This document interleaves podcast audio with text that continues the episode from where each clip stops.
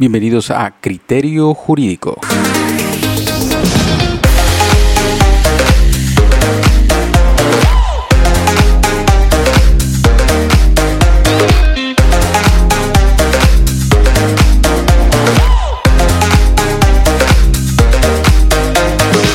Nos da mucho gusto iniciar una emisión más del programa Criterio Jurídico. Hoy vamos a comentar sobre unas cuestiones eh, relevantes en cuanto a los etiquetados en productos, una norma que se acaba de aprobar en México eh, con el afán de poder anunciar a los consumidores pues ciertas cuestiones que puedan afectar a la salud de los, eh, los ciudadanos mexicanos. El afán en el que momento que se trata de querer anunciar este tipo de afectaciones, pues bueno, desde un orden de salud, pues obviamente es una buena idea. El problema es la trascendencia jurídica, que es la que nosotros vamos a tratar en este espacio, en el poder ver si realmente esto pueda contribuir a una posible buena solución en la que se implique el beneficio directamente para los ciudadanos. Ya saben que nosotros desde estos espacios lo que provocamos es una crítica constructiva para poder hacer más. Empezando, pues bueno, con la, la figura de poder visualizar si realmente estos etiquetados que van a aparecer ya como una obligación en los productos, pues pueda dar un beneficio directo hacia adelante a, las, a, la población. Específicamente por el hecho de que pues, no señalan todos los lo que contiene, sino simplemente se van sobre aspectos pues relevantes como lo es el sodio, las calorías y la cantidad de azúcar para poder señalar si realmente el producto es digamos, nocivo, no apto para consumirse como un nutriente. Creo que la, la cuestión eh, primordial es esa, ¿no? Señalar que el producto no sea una, un aspecto eh, que pueda servir como un nutrimento para la, persona al momento de consumir. Creo que ese es el, uno de los objetivos de haber creado este tipo de eh, etiquetados. Sin embargo, yo noto eh, algunas deficiencias que, bueno, en un momento más comentaré cuáles son las cuestiones en las que estoy en contra. Pero pues bueno, quiero ceder el micrófono para que nos comenten más sobre estas circunstancias, eh, para que bueno, platiquemos más a fondo sobre esto de los etiquetados.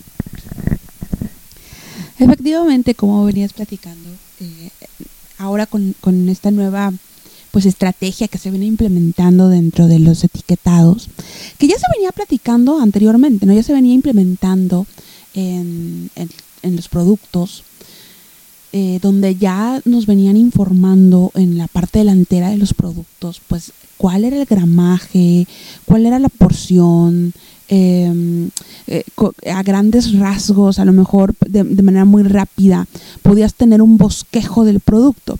Sin embargo, la Organización Mundial de la Salud y la Organización Panamericana de la Salud, pues tuvieron a bien eh, ejercer un nuevo catálogo, un nuevo modelo de cómo la población tenía que estar mejor informada. Y tuvieron a bien proponer pues una serie de etiquetados donde te van informando principalmente em, de, cuatro elementos o, de cuatro macronutrientes este, que a lo mejor pueden estar excedidos para no llegar justamente al plato del buen comer. Y estamos hablando de las grasas, estamos hablando de carbohidratos, en particular de los azúcares, pero también estamos hablando de sodio, que recordemos que está íntimamente ligado con una serie de enfermedades. Y por supuesto también estamos hablando de grasas no necesariamente saludables, sino de las grasas saturadas. Entonces, a partir de estos, de estos cuatro elementos, es que la Organización Mundial de la Salud y la Organización Panamericana de la Salud, pues implementan dentro de sus etiquetados eh, estas cuatro advertencias que así lo han llamado como parte de sus campañas, las cuatro advertencias, para que eh, la población pues tenga eh, un bosquejo rápido, mucho más rápido que el anterior, de las señales de alarma al momento de consumir ese producto. Sin embargo, em, pues comentabas que tenías ahí algunas situaciones que no que no quedaban claras, que no que no quedaban em, completamente satisfactorias para el consumidor. No sé si usas ampliarnos más al respecto. Sí, bueno, mi, pues controversia o, cuestionamiento que puede generar este tipo de norma es el hecho de que no ya no se hace una obligación directa hacia la tabla nutrimental que tenían los productos. Eh, dando pues específicamente una visibilidad a estos sellos negros que van a aparecer ahora en los, en los productos. Em, se inició esta, eh, vamos a llamarle, o, valga la redundancia, iniciativa, con el plan de tener una mejor alimentación eh, o una alimentación balanceada, que bueno, México desde hace muchos años, tú nos darás una mejor visión sobre eso, México desde hace muchos años no cumple con esta alimentación balanceada, a pesar de que es una obligación constitucional, pero pues bueno, cuando se estudia de fondo esto, vemos que estamos bastante deficientes en poder brindar a una población una alimentación, una nutrición tal cual como es, no, no una alimentación que ahí puede ser una cuestión de debraye por la constitución, sino hablar sobre una cuestión de, nutrición, eh, que ahí cambia totalmente el panorama constitucional de esta obligación. Eh, sin embargo, pues bueno, el efecto de que nada más aparezcan los sellos negros, en mi parecer, no abunda tanto en el conocimiento de los productos que tenga el, el sujeto. O sea, simplemente porque aparezca que es una disminución o un exceso que contenga de algo que pueda perjudicar a la salud, no hace al consumidor un consumidor consciente, sino incluso lo toma a burla o pues se empieza a perfilar la frase que siempre se dice que de algo nos vamos a morir. Eh, y bueno, eso perjudica el efecto que se busca con este tipo de iniciativa que ya se traía desde el año 2019. Eh, creo, si no estoy mal, tú me corregirás que la norma que se establece por medio de esta es la NOM 051, es la que, pues bueno, se, se acreditó por medio de esta iniciativa, donde los pues productos ahora van a tener esta, eh, estos sellos adelante, tienen la obligación de tenerlos, pero por ahí vendrá a lo mejor una desobligación, si me, me dejan llamarlo así, respecto a la tabla nutrimental, que bueno, que creo que para mi gusto sería un poco más específica, y eso sí provoca un consumidor consciente. Eh, la política pública, desgraciadamente, en mi humilde opinión, no va eh, de acuerdo a lo que se busca, que es pues conocer realmente los efectos de una nutrición balanceada. Eh, y bueno, y los efectos de una nutrición como tal, ¿no? Ya sabemos que hay muchos productos que obviamente no, no benefician mucho en la salud, pero que pues bueno puede ser eh, algún tipo de cacería de brujas este tipo de señalamientos con los sellos negros que provoque que el consumidor realmente no esté conociendo los productos que tiene en su entorno. Eso deriva de una campaña eh, que pues le llamamos nosotros políticas públicas en el que pues bueno el gobierno de algún modo tiene que hacer pensar a la población de lo que se está metiendo en la boca pueda ser benéfico o no. Y eso transmitirlo de algún modo a sus hijos no Sí, definitivamente el tema de, mm, la constitucionalidad justamente de este derecho fundamental a la alimentación pues deriva de una serie de responsabilidades y obligaciones del, propio Estado, e, es correcto. Em, al final, los sellos, como una iniciativa pues, de, emergencia, de urgencia, pues funcionan medianamente para alertar a la población. Pero tienes toda la razón, no se está haciendo una campaña de concientización, de educación, una campaña donde realmente se refleje pues una conciencia, un, un, entendimiento de qué sería lo idóneo comer. Porque a veces hay advertencias respecto, por ejemplo, de grasas y no necesariamente tienen que ser las malas, ¿no? Pueden ser de grasas buenas.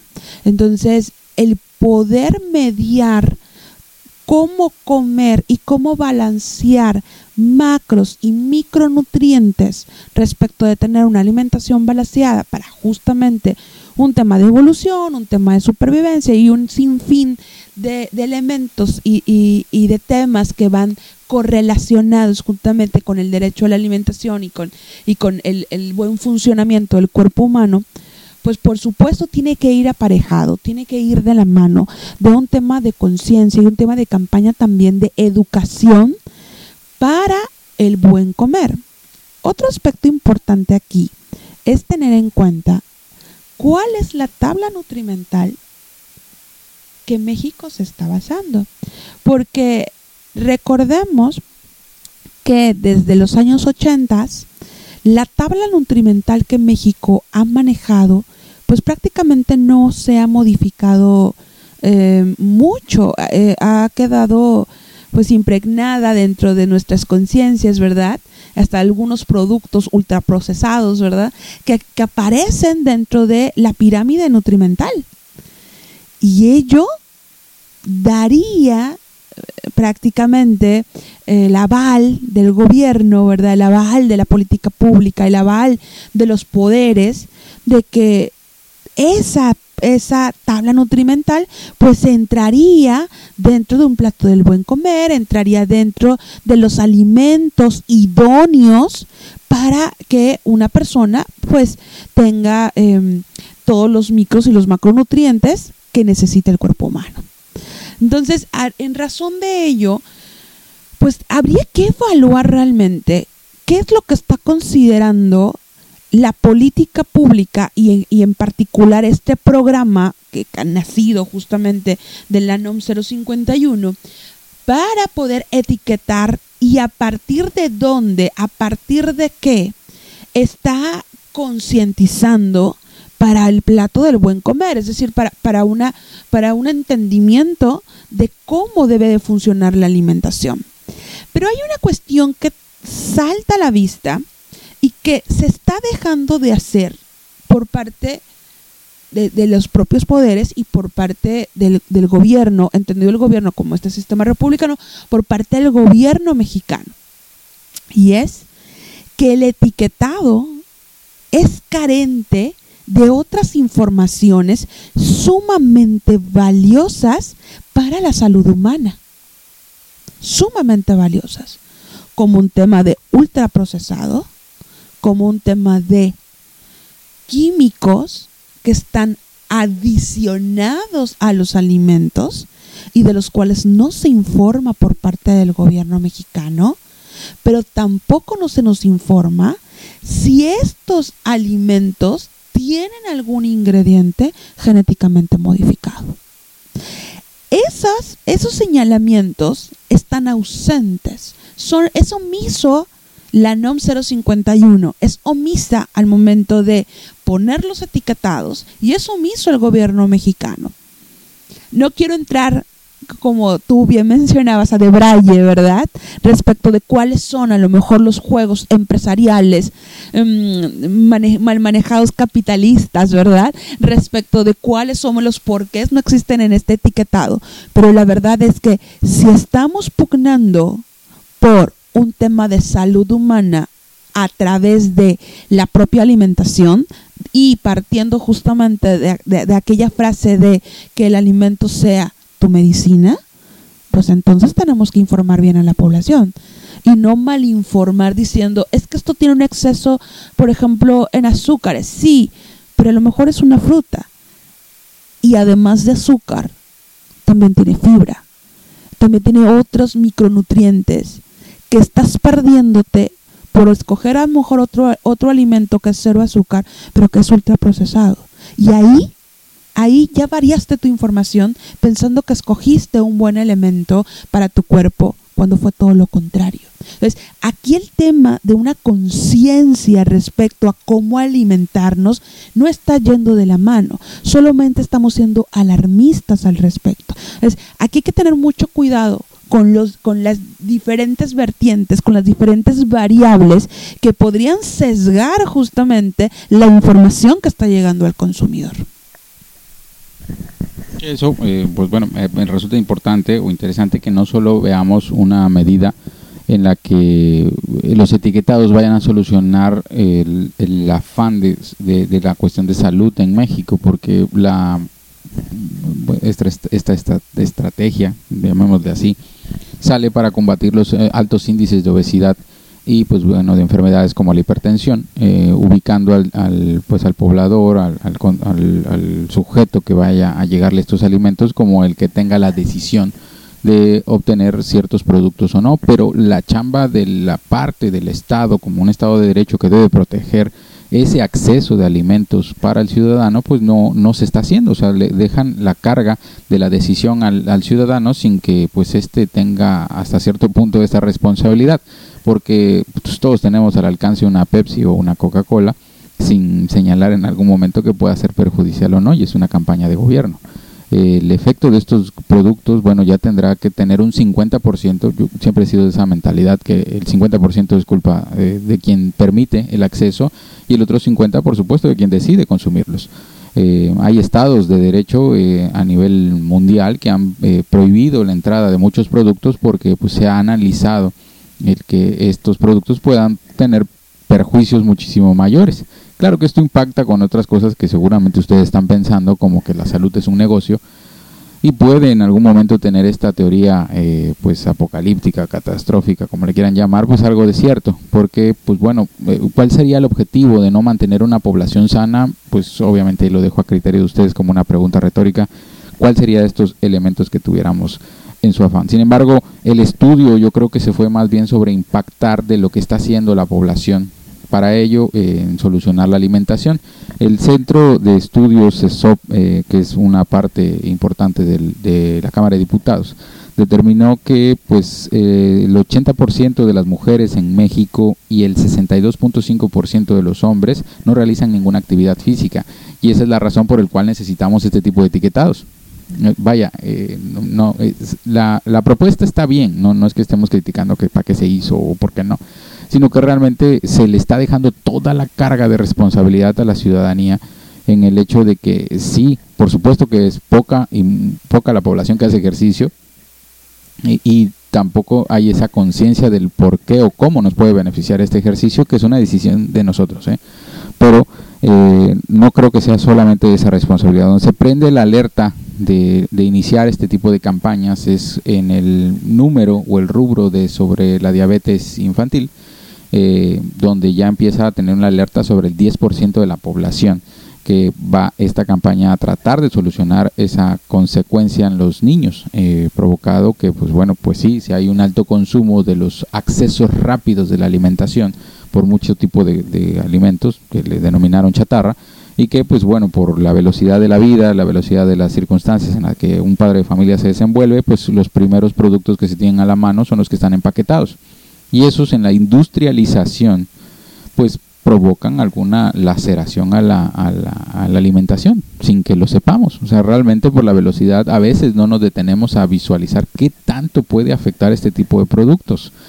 Y no solo sobre la línea de lo que se puede consumir, sino también el efecto de algunos productos orgánicos, llamémosles de esa manera, que pueden ser producidos con productos para que estos tengan un crecimiento más veloz que tampoco se están regulando.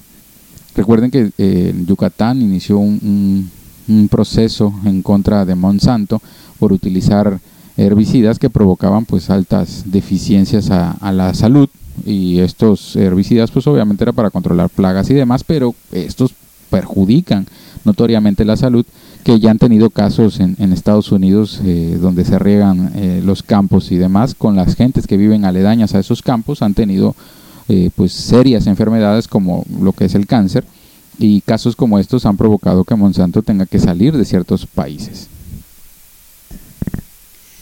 Creo que nuevamente has, has manifestado eh, al inicio de, de la plática. Efectivamente, el Estado y el consumidor, por supuesto que tienen una corresponsabilidad. Recordemos que el cuarto constitucional establece que la garantía del Estado es el brindar una alimentación sana, suficiente y de calidad. Entonces, sobre todo cuando hablamos de, la, de las alimentaciones de calidad, porque tienen que ser sanas, obviamente, si no, no serían de calidad, pues estamos hablando de que en realidad el espectro al cual podría dirigirse el consumidor al momento de tomar un producto en un supermercado, en un mercado, en una tiendita, en, alguna tienda de autoservicio, debería de ser de calidad. Es decir, el, el consumidor no debería de preocuparse, no debería de preocuparse de que el producto que está enfrente de él puede matarlo porque se supone que es un producto avalado por el Estado para su consumo, para el consumo humano.